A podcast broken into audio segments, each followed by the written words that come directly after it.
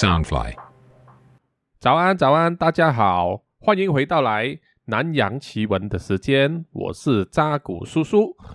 南洋奇闻是由 Soundfly 声音新翅膀监制，全球发行。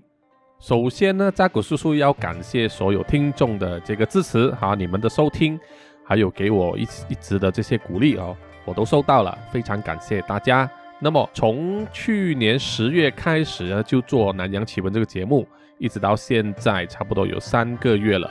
那么我很荣幸的就是说，南洋奇闻呢，在 Southfly 声音新翅膀这个平台里面啊，这么多个节目，这么多个 Podcast 节目里面啊，从一开始的就是十名不入，到现在呢，就成功达到第一名啊，最高收听率，这一点真的要感谢所有的听众啊，谢谢大家，谢谢大家的支持。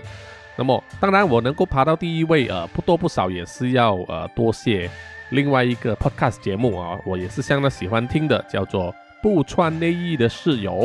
不穿内衣的室友是由可晴和弯弯一起主持呈现的。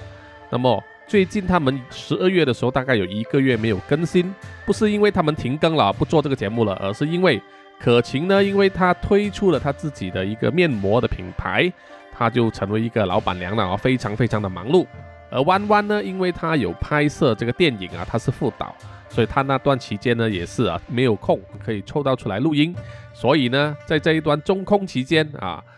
山中无老虎啊，就是猴子称大王啊，就让我这个猴子呢就暂时爬上去第一名的宝座了啊，非常感谢，非常感谢。那么听说最近呢啊，可晴跟弯弯呢又再开再次就是回到录音室。继续录他们新的一季的节目，所以接下来就我们又要再比拼一次了哈。那么当然说到呃这个收听率啊，虽然南洋奇闻是最高，不过如果要说到这个氪金打赏的话哦，打赏收到最多的节目哦，一定要数美股可致富了。哇，那个打赏率真的是非常的恐怖，非常非常的高啊！它目前收听率也是占 Soundfly 的第二名，这一点呢，我真的是要跟。这个美股可致富的主持啊，教主 Jack Lee 多多学习。那么希望大家也可以啊，像这个教主的听众一样哦，可以努力的，就是打赏啊，买咖啡来惩罚扎古叔叔，让扎古叔叔可以继续的做下去这个节目。好，废话不多说了，我们就进入今天的这一集的正题。啊，今天这一集叫做冷血萨满啊，萨满是什么呢？其实就是巫师的一种。哦，我记得以前也有一部漫画叫做《Shaman King》。哦，萨满其实是呃，你可以说巫师，但是他们主要是跟大自然啊的精灵、神明或者是一种灵气做一种互动。哦，他们会借助大自然的神明来跟他们呃互动啊，听他们的一些声音，传达他们的意志，或者是借用大自然的那种呃灵气来来执行他们的工作，比如说。驱魔治病啊，求神问卜啊，这一种。OK，那么我相信大家已经了解什么叫萨满了。那么当然也要提一提，就是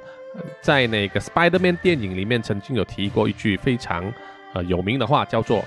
“Greater power come greater responsibility”，就是当你有更强大的力量的时候，你就有更大的背负着更大的责任。所以呢，呃。在我们现在这个世界上啊，如果要成就一个伟大的事业，比如要成为一个伟大的人哦，你就必定要拥有一定程度的一个力量哦。这个力量不管是你个人的，在这个精神方面啊，或者是体能方面，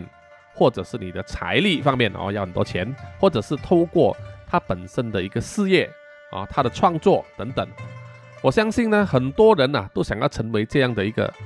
伟大的人哦，有成就的人。啊，希望用他毕生的努力来成就一个伟大的事业啊，比如说 Elon Musk 这样子，马斯克啊，他就用他毕生的能力来创作了很多啊新创科技的事业啊。除了之前他做过 PayPal，然后现在他做过 Tesla，然后现在他也创办了这个 SpaceX，还有接下来的 Starlink，这些都是非常了不起的事业。那么退一步来说，当然没有不可能每一个人都是像 Elon Musk 这么厉害。那么像我们普通一点的，就是说，就算不是要变成那么伟大，但是我们至少也要达到某一个人生的目标吧。哦，我相信每一个人都有一个人生的目标啊，要达到某一种高度。有些人呢，可能他的目标、他的高度就是说，他想要呃成为，比如说百万富翁、千万富翁，或者是说啊，他想要呃有车有房啊，有一个美满的家庭，或者是他只是想要啊跟他想所爱的人在一起就可以了。那么有些人可能只是要求有一个稳定的工作、稳定的事业啊，比如说做这个为政府工作啊，拿金饭碗这样子啊，或者有些人想要成为一些啊。受人尊敬的人物，比如说政治人物啊，这样子啊，达官贵人呐，社会的就是名流绅士这样子。问题是，为了达到这个目标呢，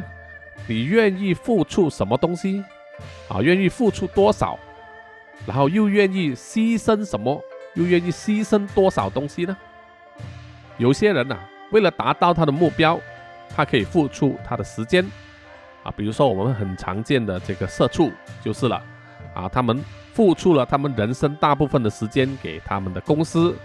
啊，在上班，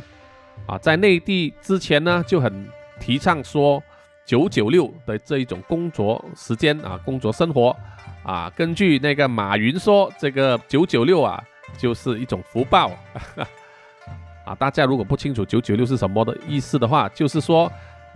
一个星期啊，从每天从早上九点工作到晚上九点，然后一个星期工作六天，就是九九六的生活了。呃，是不是很累啊？这真的是好像社畜一样。但是现在最近呢，啊，在内地最流行的就是拼多多的这个公司的一种生活方式啊，这种员工的拼命方式就是零零七了。啊，零零七的生活就是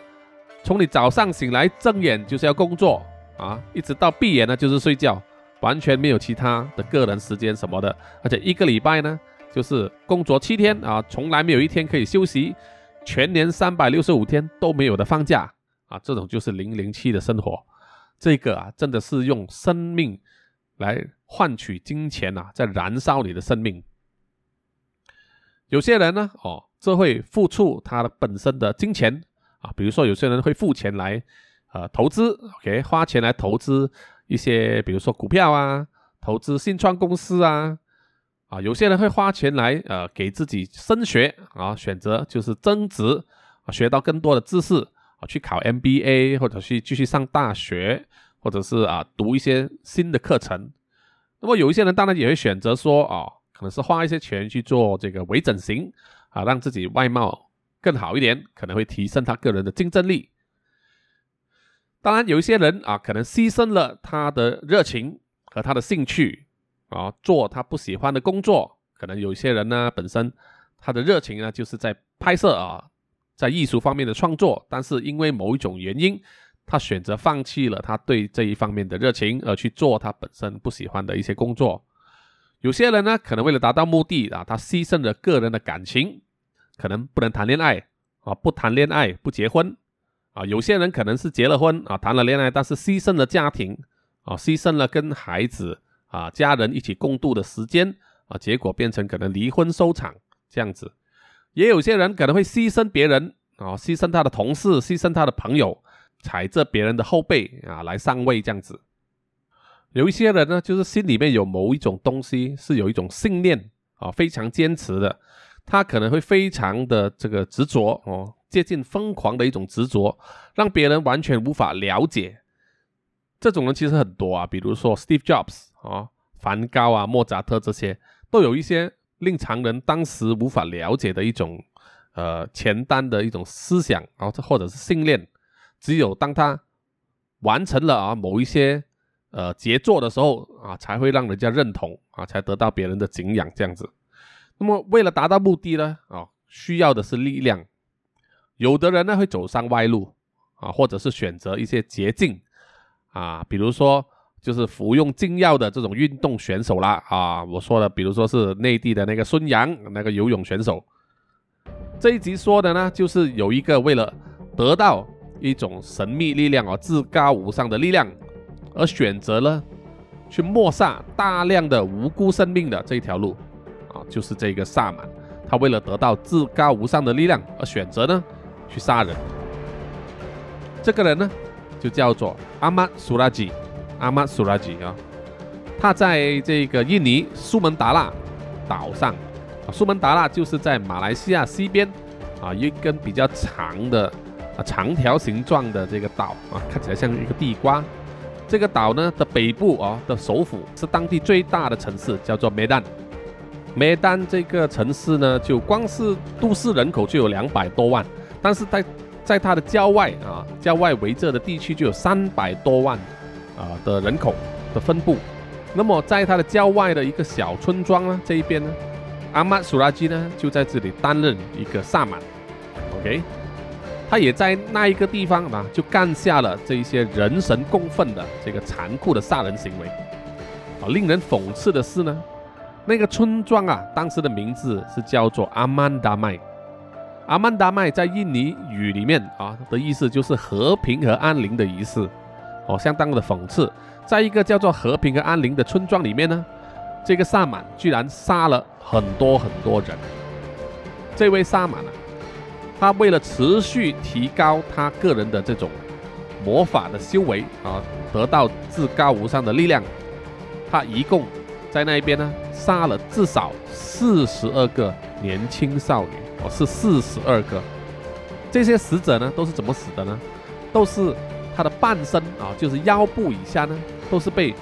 埋在一个土坑里面啊，都是他们自己挖的土坑啊，是根据这个苏拉吉的指示，要在地上挖这个洞，挖了一个坑之后，自己半身啊要埋进去这样子。这些死者呢，然后呢，就是他的死者的脸部啊，他头部、脸部都是。死的时候都是面对着这个凶手的家的这个方向，啊，都是望向凶手家的方向。这个呢，就是这一位苏拉吉这个萨满行凶之后所做的这个法事的其中一个重要条件啊，同时也成为其中一个给他定罪的一个铁证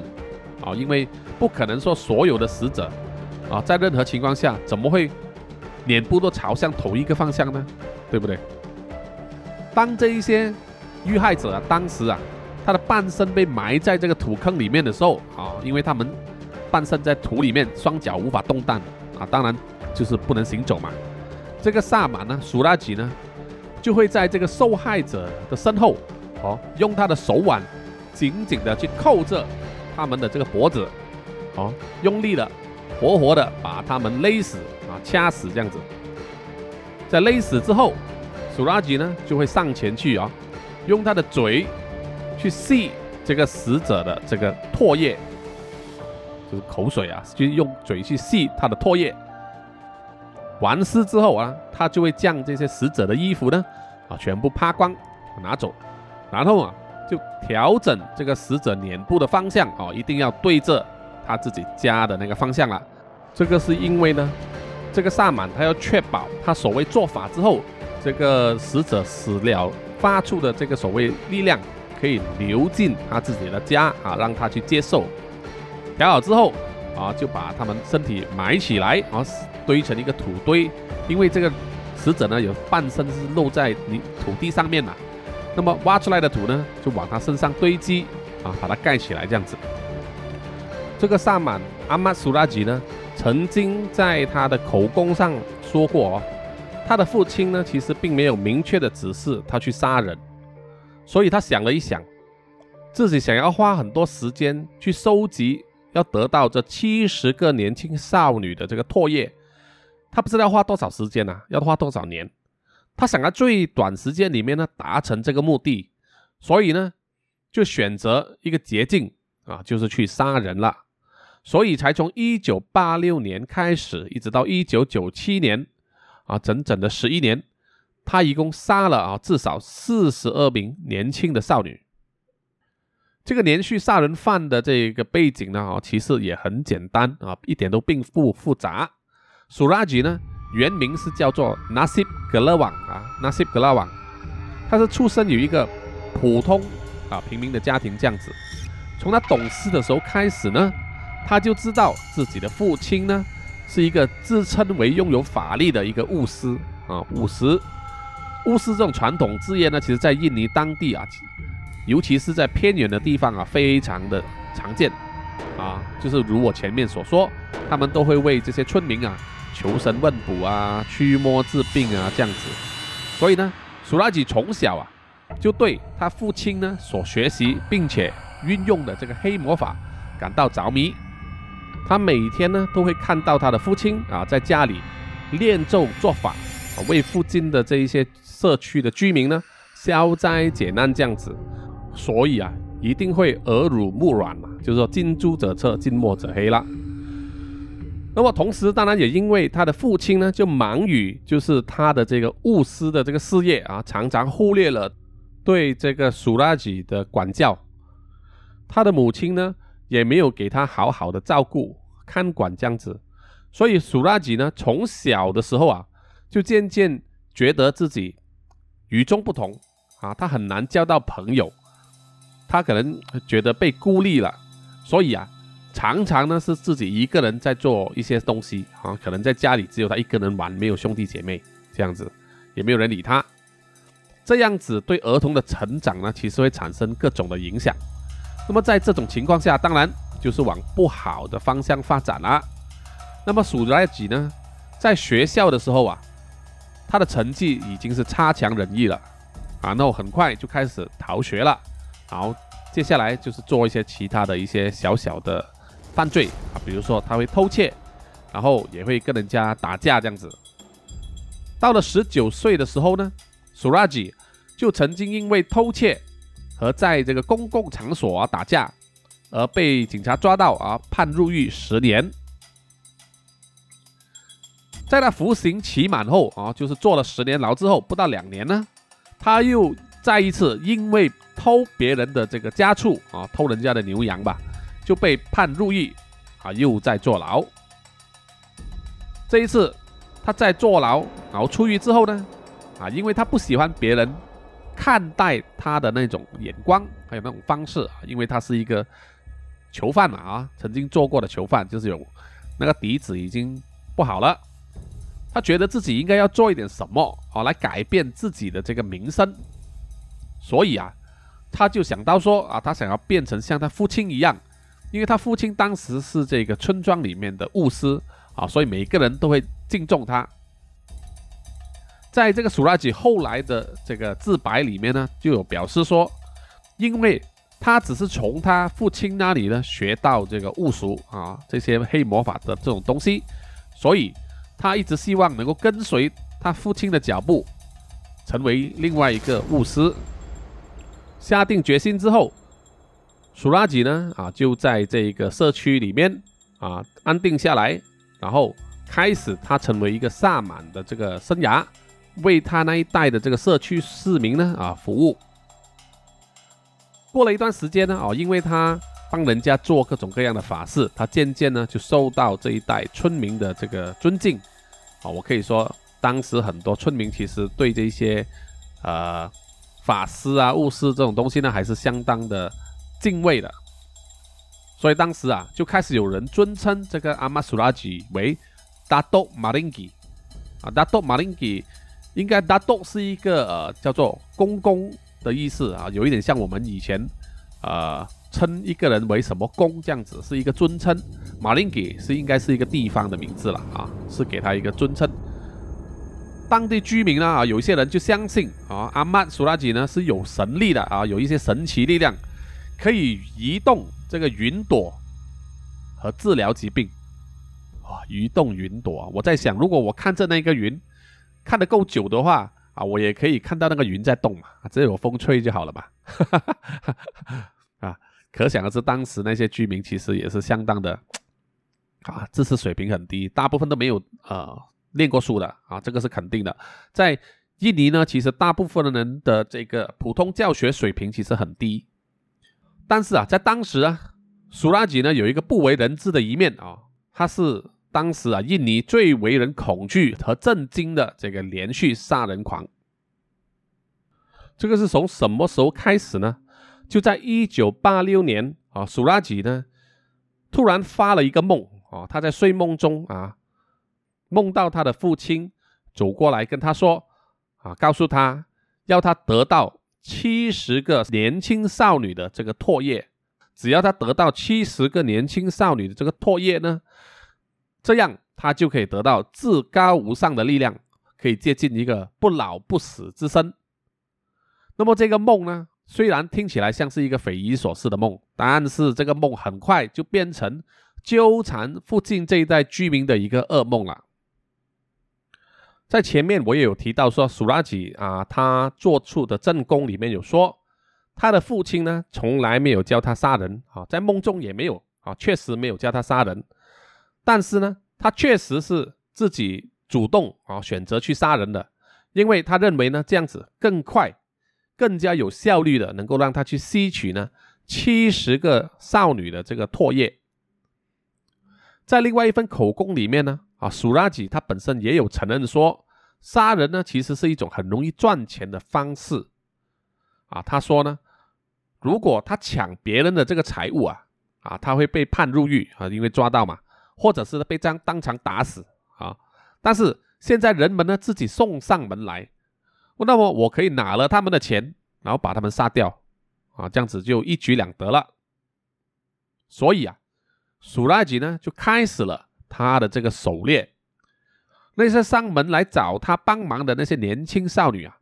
啊，通常都会要求苏拉吉呢可以施法啊做法，让他们可能变得啊更加吸引啊，有更漂亮的外貌啊，或者是说想要让心仪的对象爱上自己，或者是说让变心的男人可以回心转意，或者是说。这个当小三的这个少女呢，想要上位取代正妻这样子，这些少女呢来上门找这个苏拉吉施法的人呢，后来都变成被他杀害的这些无辜牺牲者。到了某一个时候啊，这个阿玛苏拉吉甚至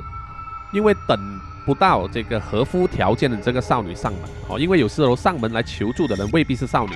有一些可能是阿公阿伯这样子。哦，他等不到足够的少女上门了，怎么样呢？他就直接花钱啊找妓女上门来，然后呢再把他们杀掉。他的这一种杀人行为模式啊，可以说是相当的成功啊，在当时啊相当的成功，因为当时通讯并不发达。那一些上门向他求助的少女呢，啊大多数呢都是保密的，就是说他们来求助之前并没有跟家人说。哦，他是来找这一个萨满来求施法啊，他可能不想让人家知道他们要求取这个法术的目的，所以这也让这些少女呢在失踪之后很难被追查到，或者是追续到啊，或者是联系到这一个阿玛苏拉吉这个萨满的身上。就这样，苏拉吉呢持续了他的这个萨人的狩猎呢，长达十一年，只是为了。达到他心中苛求的这个至高无上的这个力量，而同时，当然他也得到这个钱财，因为上门的人他杀掉之后，他就拿了他们身上的钱财，而且呀，又看起来能够完全呢身处在这个法网之外啊，根本没有人发现，这样子他就对自己这个杀人行为呢更加的有自信。好，他也不管到底这个背后呢会累计多少具尸体啊才能达到目的，他也不管了。这个阿玛苏拉吉持续十一年的这个杀人行动之后，啊，报应的时候呢就要到了。在一九九七年四月二十七日，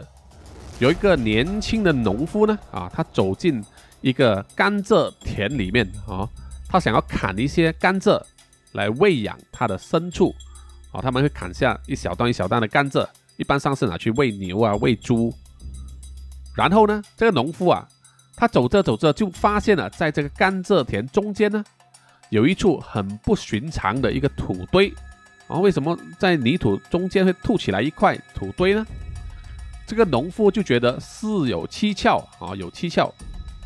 这个农夫呢，就跑回去啊，赶紧向他的村长啊，叫做苏吉朵报告。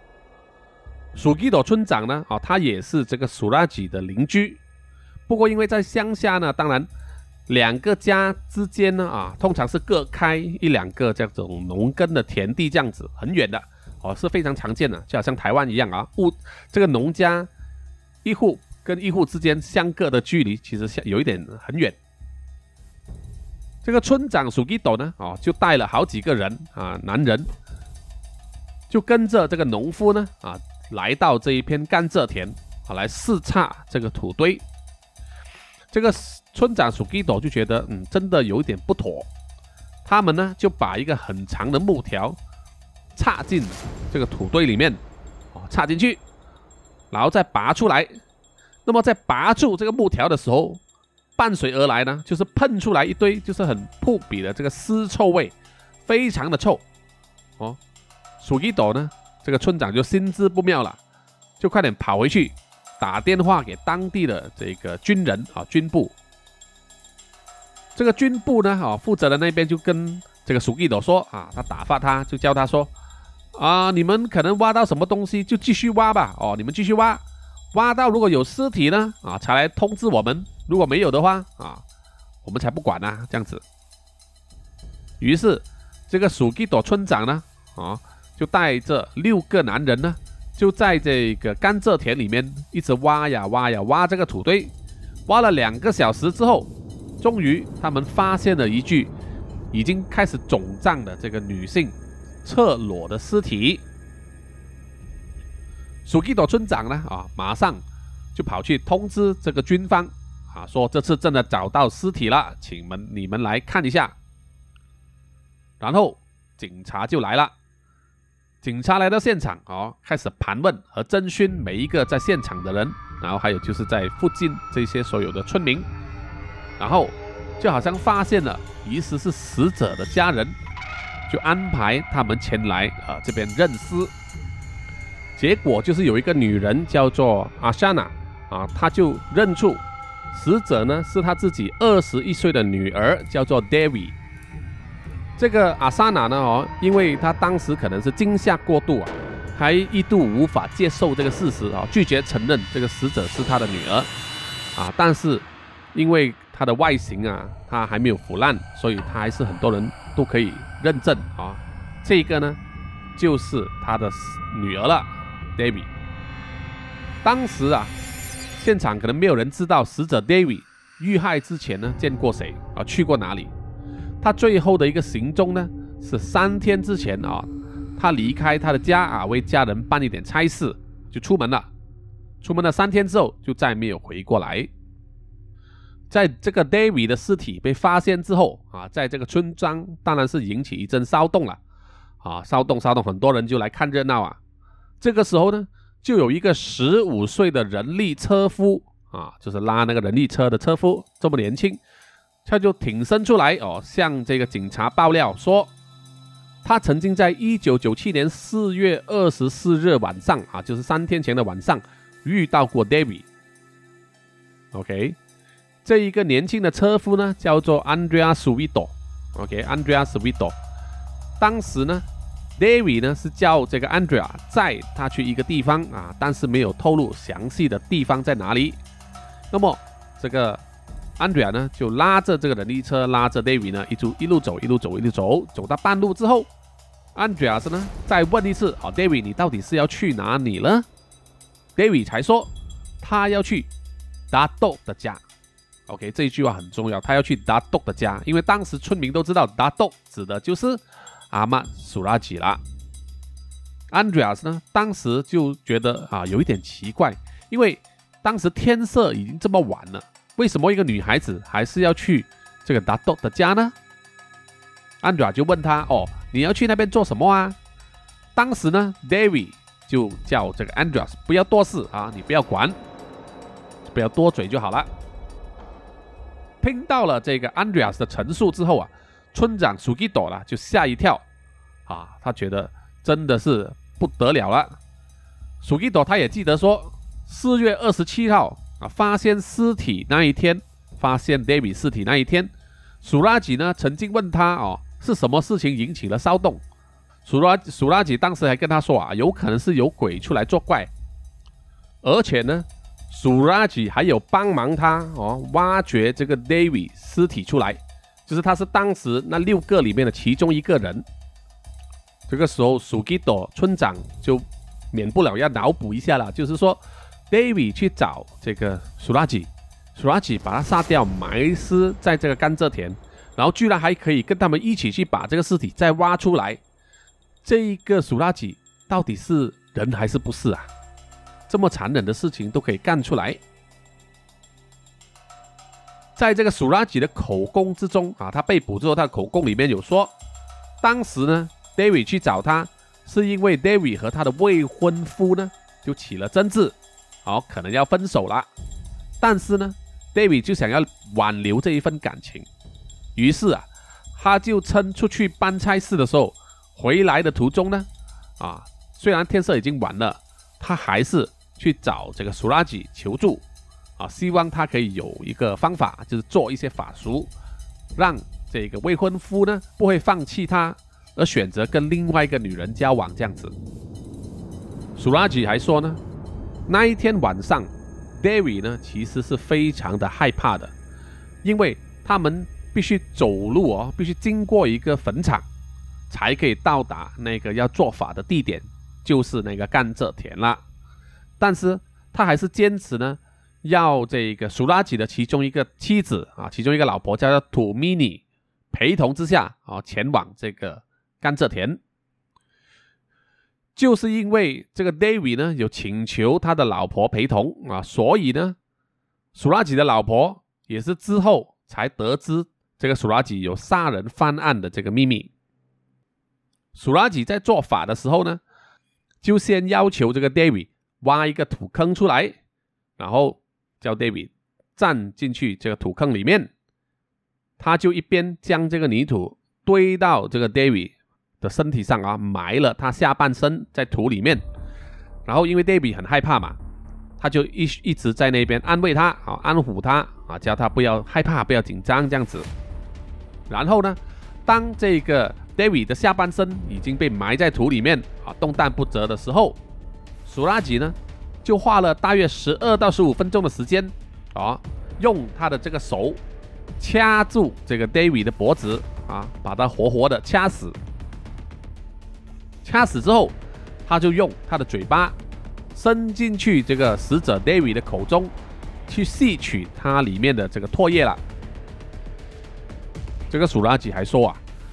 为了让这个尸体呢更快的可以腐化啊，可以腐烂。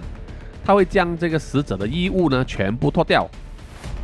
所以这一次呢是鼠拉吉和他的这个老婆土米尼一起啊将这个 David 的衣服全部脱光，再卷起来之后放进塑胶袋里面啊。完事后他们还若无其事的回家这样子。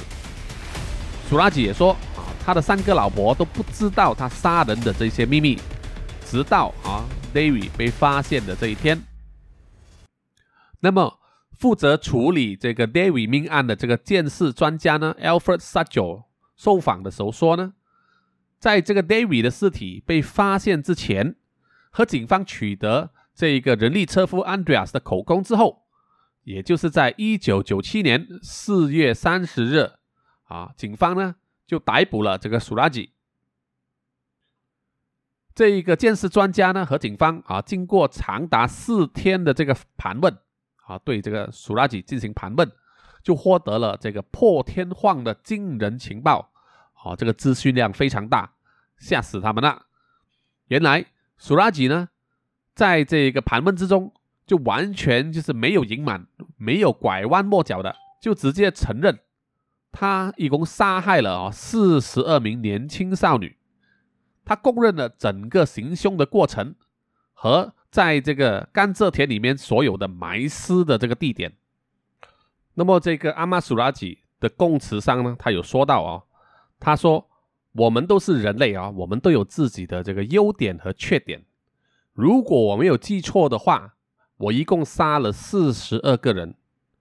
我从来没有想过我会被抓到，哦，看到警察的那一刻啊，我也没有想过要逃走哦，因为我相信这一个就是我的命。鉴识专家 Alfred 呢，啊，就解释说，军方啊、警方还有当地的这个居民呢，就一起合力，在整片甘蔗田里面呢，就挖出所有的尸体。David 的身份呢，可以很快的就被查出来，啊，这个是因为尸体呢相对比较新，还没有严重的腐烂。那么掘出来的这些尸体之中呢，有其中四具啊就被前来认尸的这个家属呢，啊，辨认出来了。另外呢，至少还有另外四具呢就无法辨认，只好在没有家属认领的情况下呢，就被火化处理掉。其他他们所挖掘出来的呢，都只剩下一些零碎的这个骨头啊，白骨，已经没有任何东西可以辨认了，因为也没有衣服或者是首饰的东西带在身上，没有办法去查证他们的身份啊，也没有办法见识说。他们在死前有没有被性侵？那么这一个鉴识专家 Alfred 相信呢，可能死者不是单单只有四十二个人，因为四十二这个数字呢，只是阿玛苏拉吉自己说出来的数字，他自己记得的。那么他忘记的那一些到底有多少呢？这一片甘蔗田这么大，哦，到底还有多少尸体埋在里面？根本就是没有办法去查证。根据非官方的这个记录呢，哈，阿玛苏拉吉呢，可能是在二十世纪在东南亚呢杀人最多的这个连续杀人犯哦。虽然记录上他写的是四十二人，但是啊，就是非官方估计他可能杀了至少七十到八十个人。这个鉴识专家 Alpha 呢还说，苏拉吉呢供认，呃，说他承认了。所有的杀人动机呢？啊，他都不包含这个性侵这个成分。他坚持自己没有去性侵任何的这些死者，他只是拿他们的钱财。因为呢，他家里有三个老婆要服侍哦，每一晚都非常的忙啊，要教功课啊。不得不提的是说，他的三个老婆呢，都是啊亲姐妹啊，都是一堆姐妹。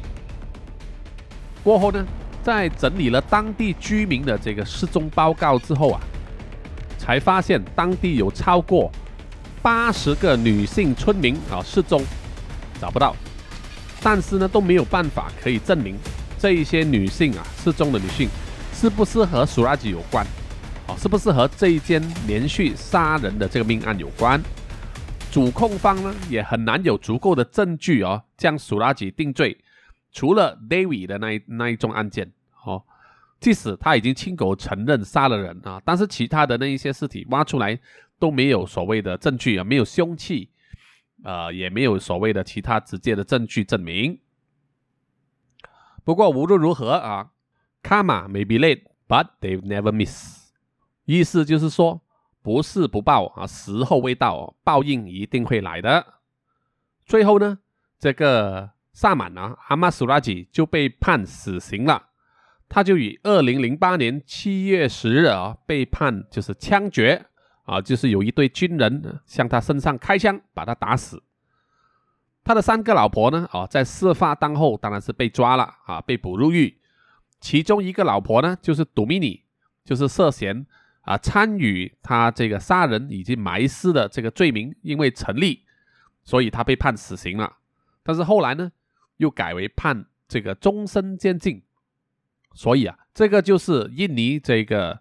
名动一时的这个连续杀人魔啊，阿玛苏拉吉的这个行凶的整个故事。像这种呃，去找巫师或者是神坛呐，啊，啊找那些法师啊、巫师做法的这种情况呢，在全世界其实都不是说很少见啊，很常见，在。南洋里面呢，其实除了印尼人啊、马来人啊，在华人社会里面其实都有。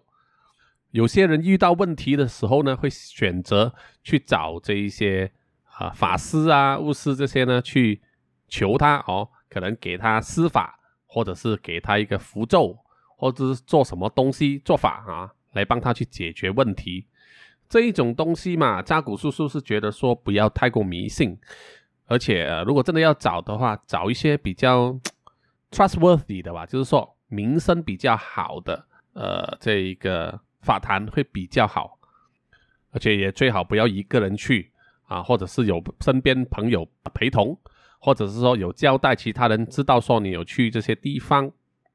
因为即使在大城市哦，比如说我相信在香港、台湾啊，在吉隆坡也是有发生过类似的情况哦，在这种法坛里面。